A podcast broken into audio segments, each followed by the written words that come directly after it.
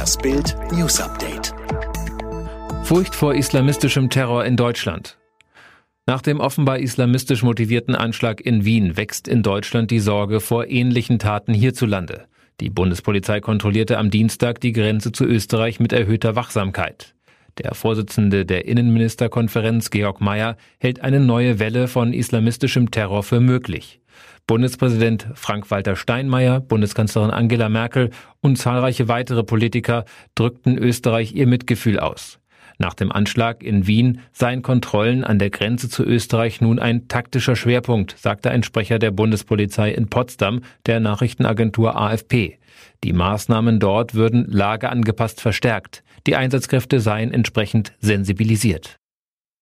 US-Wahl hat begonnen. Rekordbeteiligung.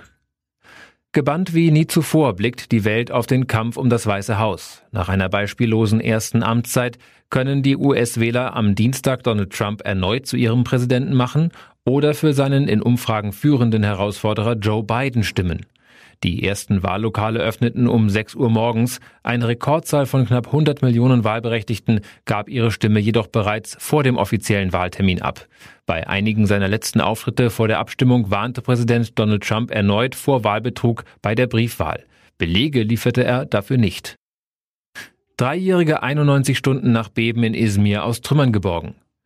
Es grenzt an ein Wunder. Ein Mädchen ist vier Tage nach dem Erdbeben in Izmir lebend aus den Trümmern geborgen worden.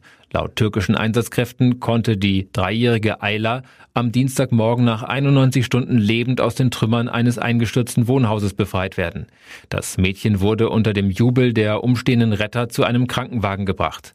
Ein Rettungshelfer sagte später dem türkischen Sender TRT nach der Rettung, ich habe ihre Stimme gehört. Ich habe meinen Kopf durch eine Lücke gesteckt. Sie hat gesagt, ich habe Durst. Gesundheitsminister Jens Spahn, Höhepunkt noch nicht erreicht. 15.352 Neuinfektionen mit dem Coronavirus innerhalb von 24 Stunden meldete das Robert Koch Institut am Dienstag. Am vergangenen Freitag waren es noch 19.000. Und doch warnt Gesundheitsminister Jens Spahn am Dienstag in der Bundespressekonferenz in Berlin, wir haben den Höhepunkt der Pandemie noch nicht erreicht. Der November werde ein harter Monat, aber die entscheidende Phase in der Corona-Krise. Besonders im Blick ist die Lage auf den Intensivstationen.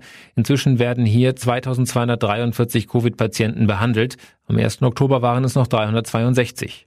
Eine Steigerung um das Sechsfache. Knapp 7900 Betten sind laut dem Intensivregister der Deutschen Interdisziplinären Vereinigung für Intensiv- und Notfallmedizin noch frei. Ex-Bayern-Star Rafinha ausgeraubt. Schock für Ex-Bayern-Star Rafinha. Der Brasilianer, der von 2011 bis 2019 in München spielte und seit 23. August bei Olympiakos Piraeus unter Vertrag steht, wurde ausgeraubt. Nach Bildinformationen ereignete sich der Vorfall am vergangenen Samstag gegen 19 Uhr. Rafinha war zu diesem Zeitpunkt nicht in seinem Anwesen in Athen.